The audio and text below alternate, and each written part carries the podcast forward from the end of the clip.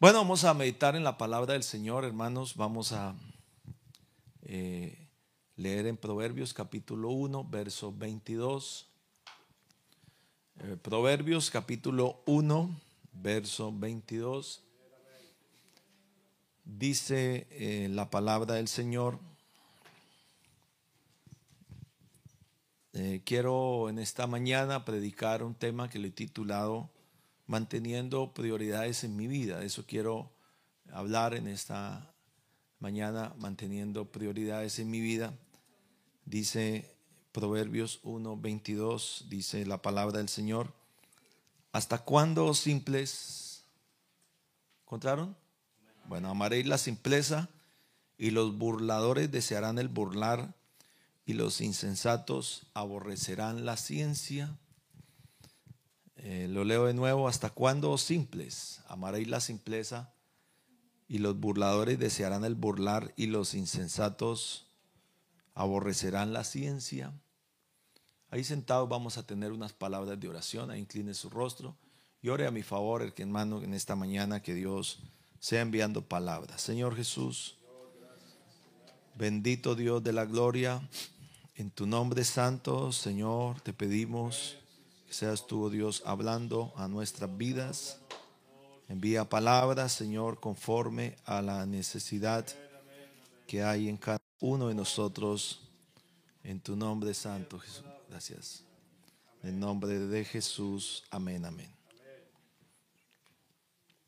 Amén. Bueno, manteniendo prioridades en mi vida, es, en estos versículos habla de tres grupos de personas, los inexpertos, los burlones y los necios.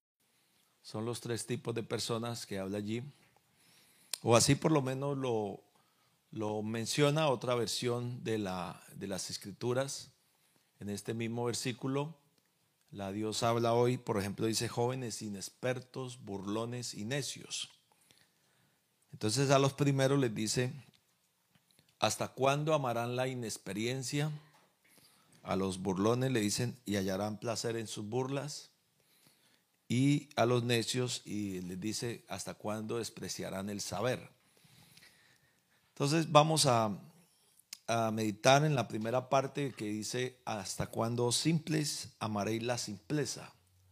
Cuando se refiere la palabra del Señor allí en esa expresión los simples, es una traducción que hace, eh, eh, mete en un grupo a aquellas personas que de pronto no se preocupan por las cosas de la vida, que eh, los simples son los que llama aquí la, la palabra del Señor, los que no le dan la importancia a las cosas, a lo que realmente hay que darle importancia, ¿cierto? Porque a veces uno Muchas veces hay personas que tienden a cambiar el orden de las cosas eh, que son importantes y de pronto cosas que no son tan importantes las va poniendo uno en primer lugar en nuestra vida. Pero cuando uno no altera ese orden, creo que eso nos ayudará también a, a tener menos dificultades en la vida, porque hay cosas que tenemos nosotros humanamente que son prioritarias y otras que son importantes. Por ejemplo, el comer es una prioridad en, el ser humano. Nadie puede decir yo no voy a comer hoy o, voy a dejar de comer muchos días. Es una prioridad y, son cosas que son necesarias. Hay otras que son importantes. Eh, entonces, cuando uno cambia el orden es cuando uno empieza a tener dificultades. Entonces, la Biblia, eh, Salomón, que es considerado uno de los hombres más sabios de la tierra después del Señor, él, dice, ¿hasta cuándo simples amaréis la simpleza? Esa expresión, ¿hasta cuándo? Que es como una especie de llamado de atención. Es como cuando usted tiene un hijo y de pronto tiene un mal comportamiento o hace cosas que no le parece a usted que están bien, entonces usted como padre le dice, bueno, ¿usted hasta cuándo va a seguir así? ¿Hasta cuándo? Ese hasta cuándo es como una advertencia, es como un llamado de atención. Ese hasta cuándo es como decirle a una persona, ya es hora, ya cambia, vas a seguir igual, ya para. Es como decirle, ya no sigas igual. Entonces, e, ese, ese hasta cuándo entonces es como una advertencia que nos hace a nosotros para que nosotros realmente ya como que eh, de pronto reaccionemos eh, en ciertas cosas que de pronto nos están haciendo bien. En este caso, pues Salomón dice, ustedes, eh, otra expresión de la Biblia dice, jóvenes, ¿hasta cuándo jóvenes inexpertos seguirán amando la inexperiencia? Es decir, como que em, es como los, los niños eh, pequeños, los niños pequeños no, no, ellos no están preocupados por las cosas de la vida, ¿cierto? Los que tienen niños pequeños, ellos no están preocupados si mañana hay que pagar la renta, si mañana hay que comprar comida, si mañana hay que pagar deudas. Ellos no están preocupados por esas cosas. Somos nosotros los mayores los que ya nos preocupan, pero hay mayores que actúan todavía como niños. Aleluya. ¿Cierto? Entonces, eh, eso es lo que pasa. Entonces, por eso Salomón dice, ¿ustedes hasta cuándo van a seguir actuando así? Como todavía como niños. Entonces, es decir, como que es tiempo ya de crecer, de madurar, de, de cambiar ese pensamiento y entender que la vida trae consigo responsabilidades, que la vida hay que enfrentarla. Ya no podemos seguir eh, como viviendo las cosas como de cualquier manera. Entonces, eh, eso es lo que hace Salomón. Entonces dice, ¿hasta cuándo simples amaré la simpleza? Estarán todavía aferrados a, esa inmadurez. Y, le dice, ¿hasta cuándo los burladores desearán el burlar? Eh, eh, cuando habla de los burladores, dice, ¿hasta cuándo vas a seguir considerando que todo es un juego en la vida y no vas a, considerar que hay que darle importancia a las cosas. Entonces, eso habla de los burladores. Piensan aquellos que, que las cosas, todo es un juego, que la vida, eh, no hay que darle importancia a las cosas. Y la otra parte que menciona Salomón dice, ¿hasta cuándo los insensatos aborrecerán la ciencia? ¿Hasta cuándo vas a seguir aferrado a tu pasado, a las cosas que antes vivíamos? Hoy en día hay muchas cosas que han cambiado en el tiempo. Esto que vivimos hoy en día, transmisiones, cultos, eventos, esto para nosotros todo esto es nuevo. Yo creo que la pandemia nos llevó a nosotros a, hacer, a, un aprendizaje, a, a explorar otras cosas que antes nosotros no hacíamos. ¿sí? Entonces, las cosas van cambiando y es tiempo entonces ahora de, no estar aferrado al pasado. Eh, creo que es tiempo de acomodarnos en cierta forma al mundo en que vivimos sin olvidar tampoco quiénes somos nosotros. Porque ahí es otro peligro, ¿cierto? No, es que los tiempos han cambiado, pero recordemos que nosotros ahora somos hijos del Señor. Amén. Y una de las cosas que, vemos nosotros es que al Señor le gusta que las cosas se hagan bien. Al Señor le gustan las cosas bien hechas. Porque uno puede poner miles de excusas, pero Dios es un Dios exigente en cierta forma, pero Él exige también para bendecirnos mucho más. No es que Él exija por, simplemente para tenernos ahí como eh, pobrecito de nosotros, sino que nos exige para Él bendecirnos mucho más a nosotros. Eh, cuando uno mira eh, el libro de Génesis, cuando el Señor hace la creación, seis días tarda el Señor para hacer la creación. Seis días que el Señor trabaja y hace algo de la creación, un día hace la, naturaleza, los árboles, las aves y bueno, todas las cosas que él hace, cada día que él termina, aparece como la aprobación de él mismo, de lo que él mismo había hecho. Como él, eso es como el, como el pintor cuando pinta un cuadro, entonces pinta el cuadro, entonces se pone a contemplar y, dice, me quedó excelente, me quedó bien hecho, ¿cierto? Creo que eso es lo que hacen todos los artistas cuando hacen un trabajo, entonces se contemplan y miran cómo les quedó. Entonces, lo mismo hacía el Señor. Cuando usted ve el libro de Génesis, seis veces aparece la expresión cuando el Señor terminaba de hacer las cosas del día, seis veces aparece la expresión, el Señor le pareció que todo había quedado bueno. ¿Sí? Como que Él lo contempla y dice, qué bueno me quedó. Porque lo que el Señor hizo es excelente, ¿cierto? La creación misma habla de un Dios poderoso, de un Dios creador de todas las cosas. Pero una vez eh, en la Biblia dice que al Señor le pareció bueno en gran manera.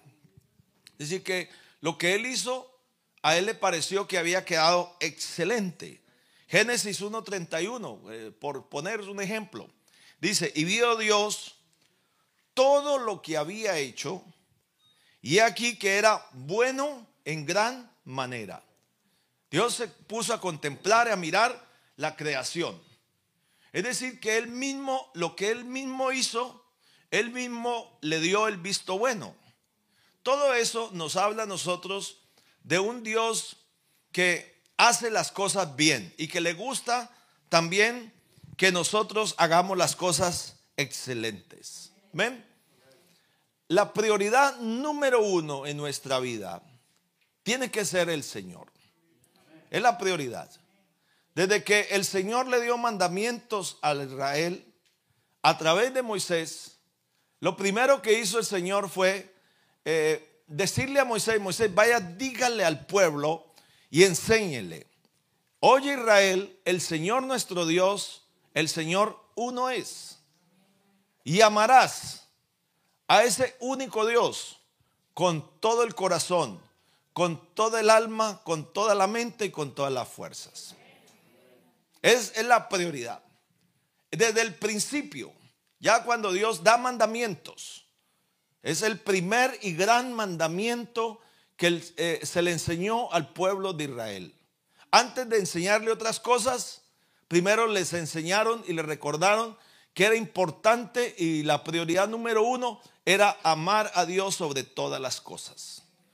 Pues a veces eh, queremos nosotros eh, cambiar ese orden, ¿no? enseñar cosas y después amar a Dios. Primero se ama a Dios antes de enseñar otras cosas. Y fue lo primero que el Señor le enseñó al pueblo. Y ya de ahí en adelante pues vinieron las costumbres, las prácticas, los ritos, todo lo que ellos tenían que hacer, practicar, eh, las costumbres, eh, eh, la convivencia y todo que se le enseñaba al pueblo. Pero antes, primero el Señor le dijo, vaya y dígales. Y eso que usted le va a enseñar a ellos, ellos se lo van a enseñar a sus hijos y a los hijos de sus hijos, para que cada uno de ellos crezca y conozca y entienda que hay un solo y único Dios y que hay que amarlo con todo el corazón, con toda la mente, con toda el alma y con todas las fuerzas. Gloria a Dios. Alabanzas al Señor. Entonces, eso fue desde el principio.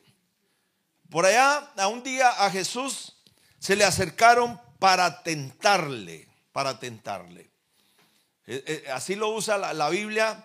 En Mateo 22, 35 dice que se le acercaron para tentarle. Pero en Marcos 12, 28 dice que se le acercaron, eh, en, misma, en esa misma historia, se le acercaron al Señor y le preguntaron y le dijeron, como lo escucharon hablando y enseñando, entonces vamos a preguntarle. Entonces le preguntaron y le dijeron, díganos cuál es el primer mandamiento de todos, de todos. En Marcos 12, 28 le preguntaron y Jesús les dijo, le respondió, el primer mandamiento de todos es, oye Israel, el Señor nuestro Dios, el Señor uno es. Y vuelve otra vez y le recuerda lo mismo que se le enseñó a Moisés para que Moisés le enseñara al pueblo. Y amarás al Señor tu Dios con todo tu corazón, con toda tu alma, con toda tu mente y con todas tus fuerzas. Y le recuerda, este es el principal mandamiento. Es decir, que una persona que ama a Dios es una persona que se preocupa por vivir una vida agradable al Señor. Entonces, esa persona cuando viene a la iglesia sabe que, eh, eh, eh, que Dios ocupa un lugar importante en su vida. Que no es necesario motivarla mucho para que alabe al Señor. No es necesario que motivarla mucho para que sirva a Dios. No es necesario motivarla mucho para que haga las cosas para Dios, para que agrade a Dios, para que le dé al Señor lo mejor. Sabe que Dios ocupa el primer lugar en su vida. Ese es el principal y gran mandamiento. Tenemos a un Dios que nos bendice a nosotros y creo que eso lo hemos podido ver. Pero así como Dios se sentaba a contemplar la creación, también el Señor espera que nosotros, eh, la actitud y el comportamiento que cada uno de nosotros tengamos para nosotros buscar la bendición de Dios. Eh, cuando el pueblo de Israel sale al desierto y ellos tienen hambre en el desierto y no tienen que comer. Dios les envía a ellos alimento. La provisión estaba para ellos. Todos los días Dios la enviaba. Porque Dios tiene cuidado de sus hijos. En, en, todo este tiempo de pandemia, creo que lo vimos nosotros cuando de pronto muchos eh, se quedaron sin trabajo, muchos no pudieron salir a trabajar, muchos les tocaba quedarse en casa, pero yo creo que Dios envió todos los días la provisión necesaria para el sostenimiento. Gloria a Dios. La provisión de Dios nunca faltó. En un desierto donde no hay comida, no hay provisión, no hay eh, muchos recursos, porque estamos hablando de un desierto donde no hay provisión. Eh, no es, es muy diferente estar en un lugar donde hay abundancia, pero no hay comida. Pero Dios les envió provisión a ellos todos los días. Todos los días les enviaba la provisión. Dios le dijo, yo voy a enviar pan del cielo, va a llover, haré que llueva pan del cielo y el pueblo saldrá, dice el Señor. Éxodo 16, 4. Y el pueblo saldrá y recogerá diariamente la porción de un día. Para que yo lo pruebe, mire, escuche, para que yo lo pruebe si anda en mi ley o no. Es como una prueba. Eh, yo les envío la provisión, pero es necesario que cada uno de ustedes salga de su comodidad. Ellos tenían que salir de la tienda, de, de su campamento, su camping, ahí donde ellos dormían y tenían que salir, todas las mañanas tenían que salir a buscar la provisión. Pero era como una prueba de parte del Señor. Yo les voy a enviar la provisión, pero ustedes tienen que salir a buscarla todos los días y les voy a, poner como una prueba para ver si andan en mi ley o no. Y Moisés le dijo al pueblo, ninguno de ustedes deje nada para mañana. Entonces, el que todos los días debían de hacerlo. El día que no lo hacía, se quedaban sin comer. El día que se quedaban dormidos, ese día no había provisión. El pueblo tenía que salir a buscar la bendición, el maná. Y los hijos de Israel, dice la Biblia, al verso 17, dice, y los hijos de Israel lo hicieron así. Éxodo 16, 17. Recogieron unos más, otros menos. Eh, lo medían por Gomer y no sobró al que había recogido mucho, ni faltó al que había recogido poco. Cada uno recogió conforme a lo que había de comer. Todos los días tenían que salir la provisión y todos los días estaba la bendición. Pero era como una prueba porque Dios mismo se lo dijo al pueblo. Yo te voy a probar, yo te voy a enviar la bendición, pero es una prueba que yo les voy a poner. Ustedes tienen que salir. No era que ellos se quedaban en la casa, en el campamento y abrían la boca y, ah, y ahí caía, ¿cierto? A veces eh, las bendiciones no llegan así. Hay que orar y hay que salir a buscar las bendiciones, que ahí van a estar las bendiciones de parte de nuestro Dios. ¿Cierto que sí? eso lo hemos comprobado. El, que se esfuerza, el que, el que se preocupa por salir adelante, Dios lo bendice. ¿Cierto? Eh, eso, eso lo, lo dice la palabra del Señor. El alma diligente será prosperada, ¿cierto? Y, sabe que hay un versículo que dice la palabra del Señor, cómo Dios nos puede poner en lugares especiales a nosotros cuando nos preocupamos por servirle al Señor. Proverbios 22, 29 dice, ¿has visto hombre solícito en su trabajo? Aquel que trabaja bien. Usted, usted ve la vida de José y es que eso no es producto de la casualidad.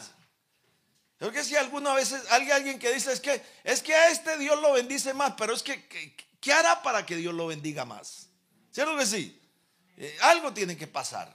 ¿Por qué le, va, bien en el trabajo? ¿Por qué quiere, quiere, la gente quiere estar con él?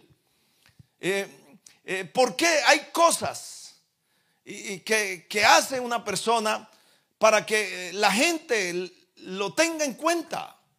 ¿Has visto hombre solícito en su trabajo? Dice el Señor, delante de los reyes estará. No estará delante de los de baja condición. Usted ve la vida de José por, mencionar algo y estaba ahí, estaba eh, eh, de esclavo, pero era un esclavo trabajador, diligente y su amo veía que Jehová estaba con él. ¿Cierto? Todo lo que hacía, Jehová lo hacía prosperar en su mano. Eh, eh, era una, bendición y, todo, yo creo que ese hombre, era, para él era una bendición tener a José en su casa. Qué bendición cuando, hermano, cuando nosotros estamos en algún lugar y, y nosotros somos bendición para otros. ¿Cierto que sí? Somos bendición para otros que están a nuestro lado. Gloria a Dios. Es que la bendición de Dios la llevamos nosotros donde vayamos.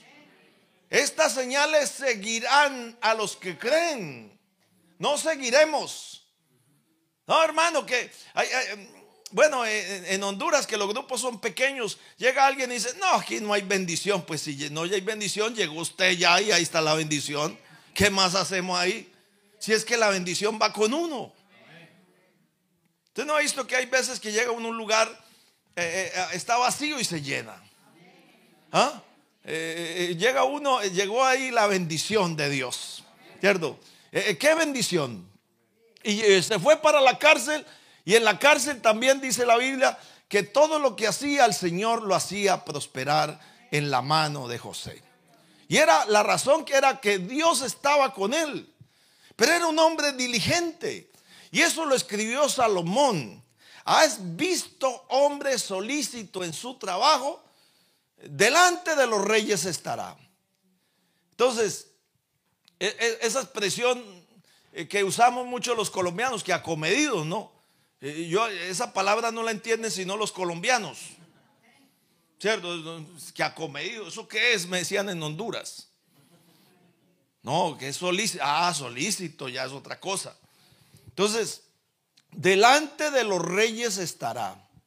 Entonces, eso es lo que, cuando una persona hace cosas bien hechas, la bendición de Dios va a estar siempre a su lado. Entonces, en San Lucas capítulo 11, versículo 9, San Lucas dice, y yo digo, pedí y se os dará, buscad y hallaréis, llamad y se os abrirá.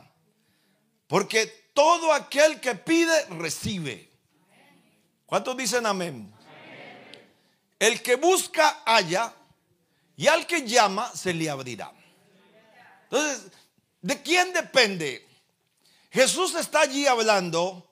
Es de, de lo que nosotros debemos de hacer.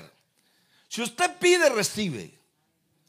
Es decir, si buscamos la presencia del Señor, le buscamos en oración, le buscamos creyendo, vamos a recibir. ¿Cierto? Porque eso es de pedir, de uno estar ahí metido en Dios, buscar la presencia. El que busca, halla. Y el que llama, se le abrirá.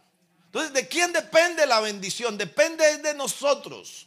Si nosotros nos ponemos, eh, hermano, en una actitud de búsqueda de la bendición de Dios, la bendición de Dios la vamos a encontrar. Eso estamos seguros. La vamos a encontrar la bendición de Dios para nuestra vida.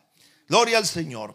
Hay una historia en la Biblia de un hombre, en Primera de Crónicas, capítulo 4, versículo 9.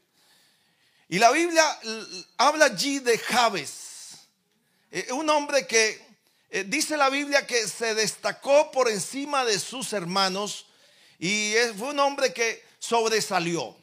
Y habla de Jabes, que era Jabes que se destacó eh, en la familia.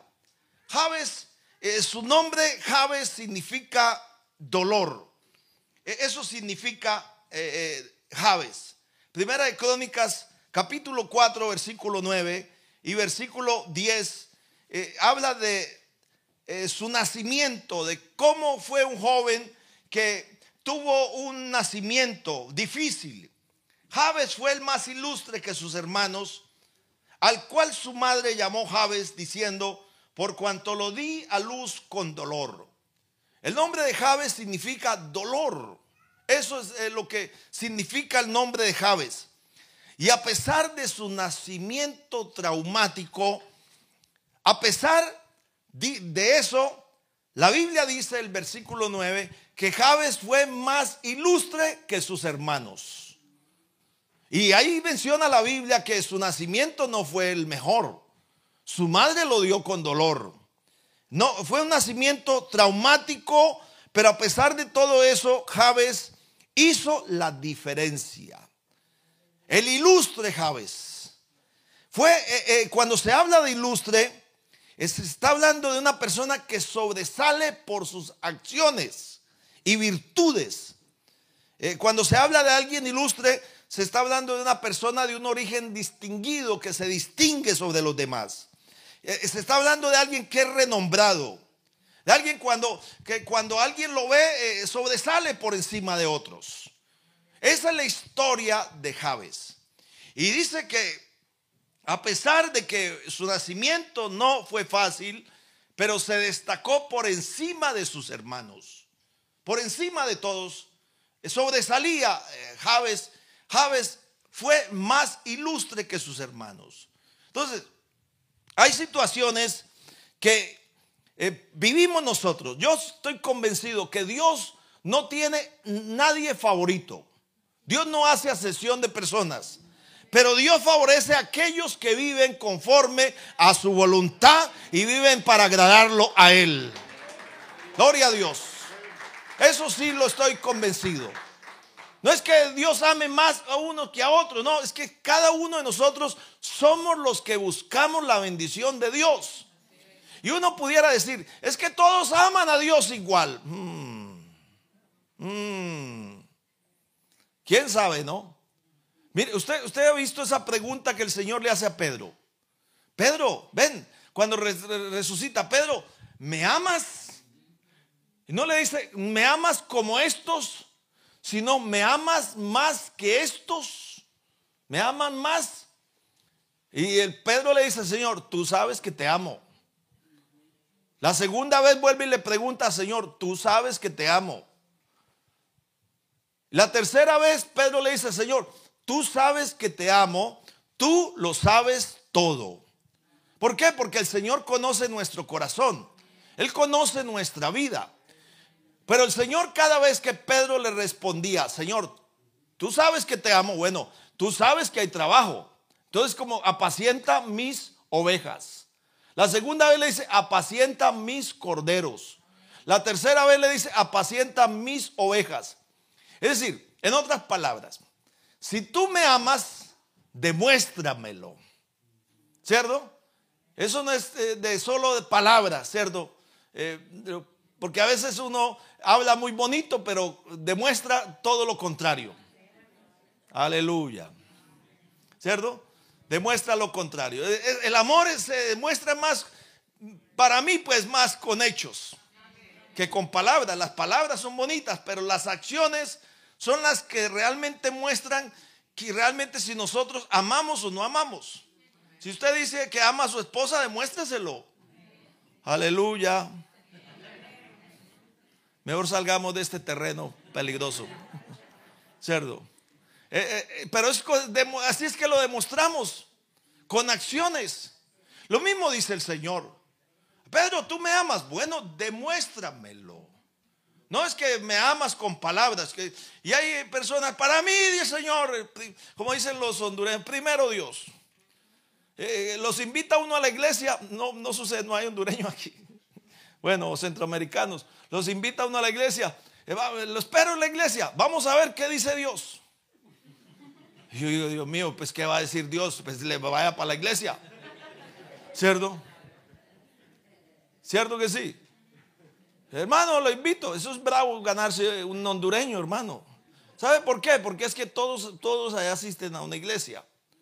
No es que la gente no va a una iglesia, todo el mundo es cristiano, entonces todo el mundo tiene su iglesia.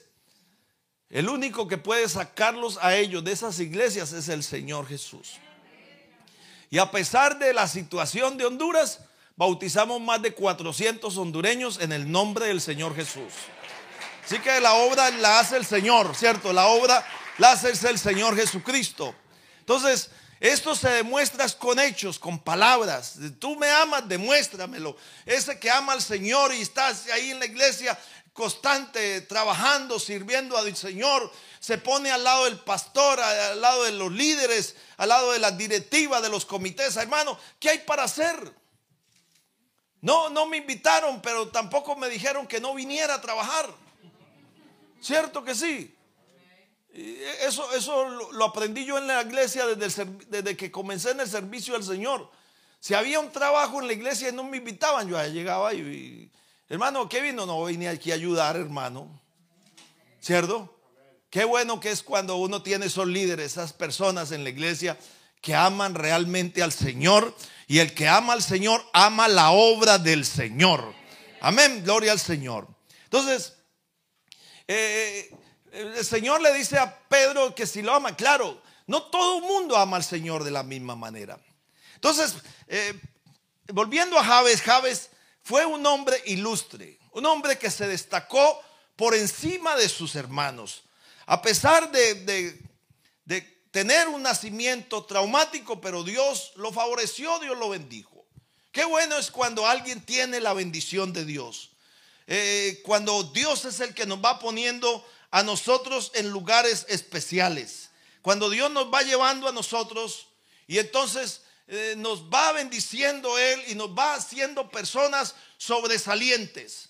Ese que llega a la iglesia y de pronto comienza a servir y Dios lo empieza a usar y empieza a ser de bendición y empieza a sobresalir. Pero no se te olvide que hermano, que todo lo que recibimos, todo viene de parte de nuestro Dios. Que Él es el dueño de nuestras vidas y que si Él nos usa es para bendición de otros y no para que nosotros nos sintamos muy grandes e importantes, ¿cierto? Sino que reconozcamos que todo viene de parte de nuestro Dios. Gloria al Señor Jesús. Cuando la Biblia dice que Abel y Caín vinieron a presentarse delante del Señor, cada uno vino y trajo su ofrenda delante del Señor. Cada uno vino con su ofrenda. Ninguno de los dos vino con las manos vacías. Pero hay un detalle entre la diferencia entre la ofrenda de Abel y la de Caín. Eh, la Biblia dice que Caín fue y trajo del fruto de la tierra. Y Abel fue y buscó de entre los primogénitos lo más gordo de ellos para venir y ofrecérselo al Señor. Eso que, ese detallito que menciona la Biblia allí, me, me muestra a mí que la ofrenda de Abel fue escogida con más cuidado. Eh, se preocupó por eh, escoger la ofrenda para venir y ofrecérsela al Señor. Mientras que su hermano Caín vino y trajo también una ofrenda. Y ambos se fueron para el culto al Señor. Y ambos vinieron a presentar la ofrenda delante del Señor. Abel con su oveja ahí bien gorda ahí en la mano. ¿Cierto? Y, el otro con sus yucas y plátanos y papas ahí. Y el Señor miró con agrado la ofrenda de Abel, pero miró con desagrado la ofrenda de Caín. Entonces, ese detalle que, menciona la Biblia, que, que Abel trajo de los primogénitos de sus ovejas, de lo más gordo de ellas, y miró Jehová con agrado a Abel y a su ofrenda, pero no miró con agrado a Caín y a la ofrenda suya, y claro, el rostro se cambió inmediatamente, el rostro de Caín. Y la Biblia eh, en Hebreos 11:4 dice que lo que hizo Abel fue un acto de fe. El libro de Hebreos capítulo 11 muestra muchas acciones que hicieron los grandes hombres de Dios como acciones de fe, actos de fe que ellos creyeron y confiaron en, un Dios que no veían. Por ejemplo, Moisés dice que Moisés se sostuvo como viendo al invisible. Sabía que Dios lo sostenía. Eh, Abel dice, por la fe Abel ofreció a Dios más excelente. Y pone la palabra excelente. Más, por la fe Abel ofreció a Dios más excelente sacrificio. Dice la palabra del Señor allí que Caín, por lo cual alcanzó testimonio de que era justo, dando Dios testimonio de sus ofrendas y muerto aún habla por ella. Dios dio testimonio en ese momento de lo que Abel venía a ofrecerle al Señor. Se vino y se presentaron cada uno con su ofrenda, el uno a un lado, el otro al otro, eh, sentados eh, en el mismo lugar, pero cada uno con una ofrenda diferente. Podemos estar todos aquí en el mismo lugar, pero cada uno de nosotros hemos venido a ofrecerle una ofrenda personal a nuestro Dios. Y Dios esta mañana está mirando, hermano, no sé qué le hayamos nosotros ofrecido. ¿Cómo fue la actitud de nosotros venir al culto? ¿Cómo le, exaltamos? ¿Cómo le adoramos? ¿Cómo buscamos aquí en esta mañana, en este lugar, su presencia? Dios mira es el corazón de cada uno de nosotros.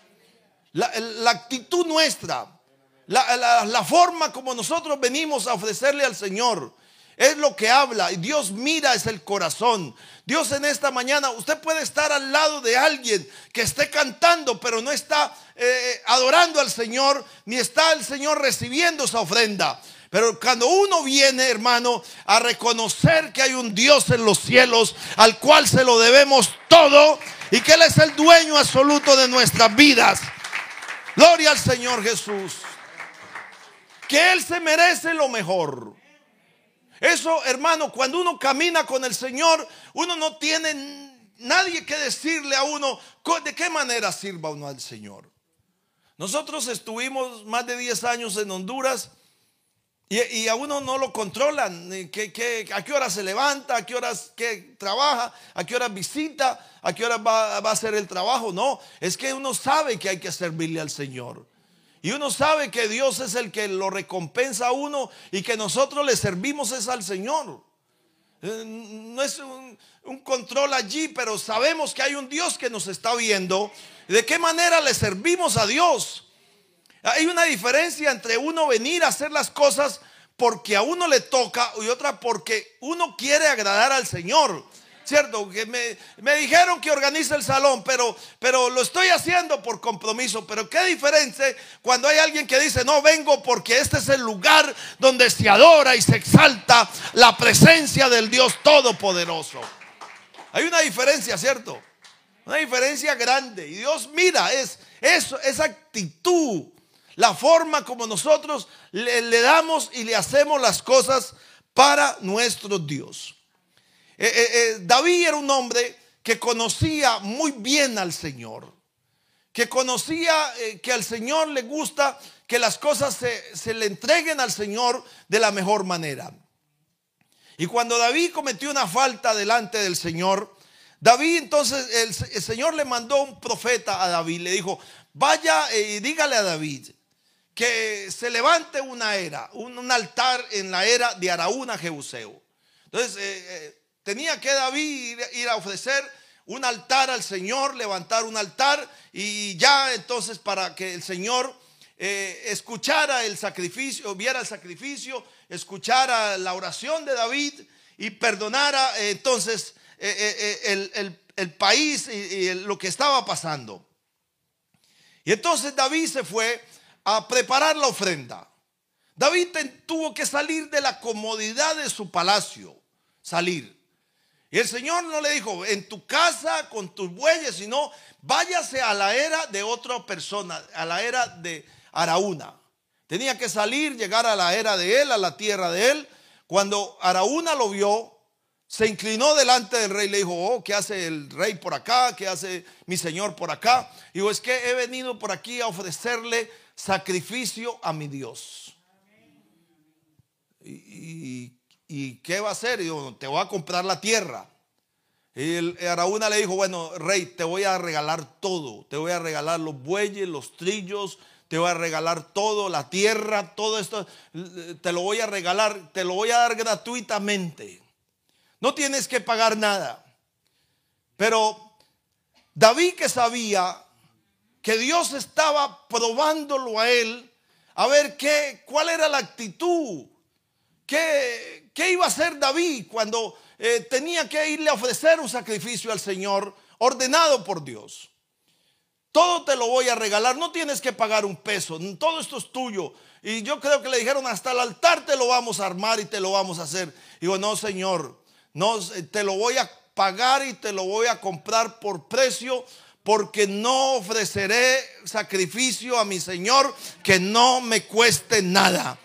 Todo te lo voy a hacer, te lo voy a pagar. Me voy a esforzar un poco para pagarte, para ofrecerle a mi Dios. Eso lo sabía David, que a Dios le agrada y le gusta que las cosas se hagan de la mejor manera. Cuando hagas algo para Dios, preocúpate por darle lo mejor de tu vida al Señor. Dale lo mejor, haz las cosas de la mejor manera. Porque Dios mira también la forma como nosotros la hacemos. ¿No es que Dios no mira? Claro que sí mira. Que no tengo recursos. Claro que Dios es el dueño de los recursos. Cuando mm, eh, Elías tuvo hambre, lo mandó fue donde una viuda, la más pobre del pueblo, de la aldea esa. No lo mandó a, que lo alimentara el más rico de la región. Lo mandó a una mujer pobre que no tenía ni en qué caerse ya muerta. Porque eso dice la Biblia, voy a comer esto y me voy a morir. ¿Cierto? Ya es, es lo último que tenemos, ya no tenía nada. Pero Elías, Dios lo mandó allá donde esa mujer viuda, pero fue para bendecirla a ella. Y esta mujer primero le dio al profeta que representa en ese momento darle lo primero al Señor, lo porque Dios tiene que estar en primer lugar en nuestra vida y Dios muchas veces permite ciertas situaciones para ver cómo nosotros no vamos a cambiar las prioridades. No cambies las cosas del Señor a un segundo plano. Deja que Dios tiene que estar en primer lugar. Esa mujer viuda que eh, eh, los ricos echaban las mejores ofrendas, el Señor dice que la alabó a ella. La mujer pobre esa que vino y ofreció dos moneditas. Dos moneditas. Se las echó a la ofrenda. El Señor dijo, la alabó y le dijo, esta mujer ha dado más que todos. Porque los otros daban de lo que les sobraba pero ella ha dado de lo que le faltaba. Por eso, hermanos, los que caminamos con el Señor, uno no tiene, vuelvo y digo, uno no tiene que motivarlo mucho para que cante, para que adore, para que busque al Señor. Hermano, que el culto, uno sí motiva, hermano, el programa, el culto, les esperamos. Pero, hermano, cuando uno quiere tener la bendición de Dios, las cosas de la iglesia del Señor ocupan el primer lugar en nuestra vida. Esto es lo más importante. Lo que recibimos en este lugar cuando venimos a la presencia del Señor, lo que todas las bendiciones que recibimos nos sirven a nosotros para vivir en medio de un mundo en el cual nos toca vivir todos los días. Aquí, hermanos, recibimos para vivir bien allá. ¿Cierto? Eso es como el lugar donde nos abastecemos. Venimos y nos llenamos de la presencia del Señor, porque mañana hay que salir a trabajar, mañana hay que enfrentar el mundo, mañana hay que enfrentar al patrón que te ofende, al, al, compañero de trabajo que te insulta y todo eso. Y si uno no está, hermano, bien parado, fácilmente se va uno a mover, pero cuando uno está lleno del Señor, de donde uno esté, allí hay bendición de Dios. La bendición de Dios va con nosotros. Gloria a Dios. Eso estamos convencidos. Por eso procuremos, hermanos, en este lugar llenarnos de la presencia del Señor para llevar bendición para otros que tanto lo necesitan. Gloria al Señor Jesús. Es lo que necesitamos nosotros de la presencia del Dios todopoderoso. Y esta mañana aquí está Jesús en este lugar. No cambies el orden de prioridades en tu vida. No importa el pasado que hayamos tenido. Eh, Javes tuvo un pasado difícil, pero hermano, Dios lo puso como una persona ilustre en el pasar del tiempo. De pronto el pasado no fue el mejor. Antes de conocer al Señor vivíamos una vida desordenada. Teníamos muchas cosas del pasado que nos han afectado. Pero eso es cosa del pasado porque ahora conocimos a Jesucristo el Señor y el Señor nos pone a nosotros en lugares especiales eh, con Cristo Jesús. Ya no somos cualquiera. Somos hijos del Rey de Reyes y Señor de Señores.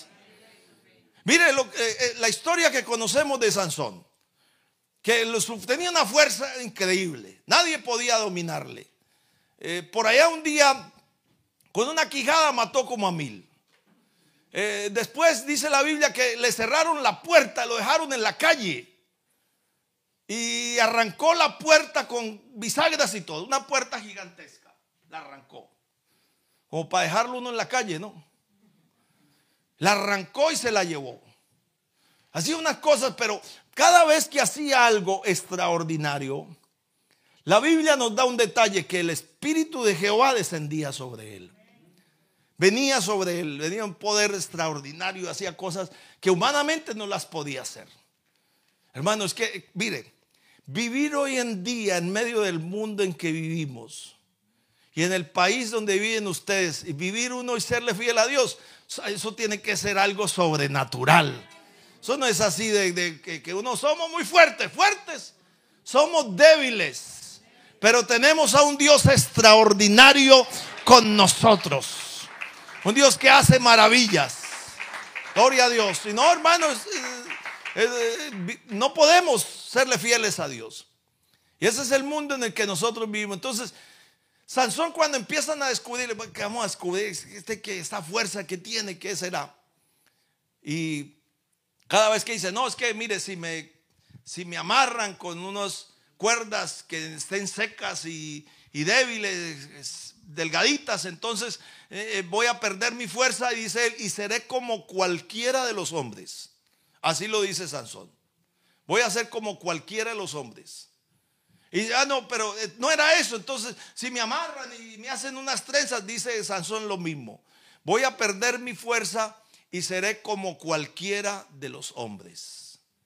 Entonces, cuando le, lo ataban, entonces llegaban los filisteos a atacarlo y, se, claro, tenía una cosa, una fuerza extraordinaria.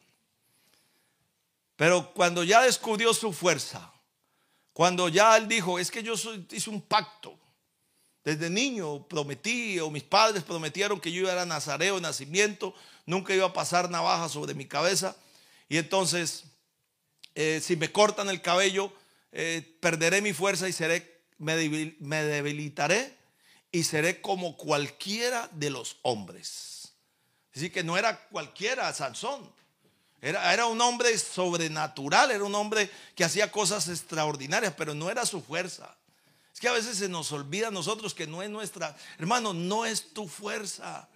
Es la fuerza del Señor en nosotros. Es el poder del Espíritu Santo de Dios en nosotros el que nos ayuda y eso no lo puedes tú olvidar. No es tu capacidad, no es tu habilidad, no es tu fuerza. Esto no es con ejército ni con fuerza, sino con mi espíritu, ha dicho el Señor. Esta iglesia la mueve el poder del Espíritu Santo.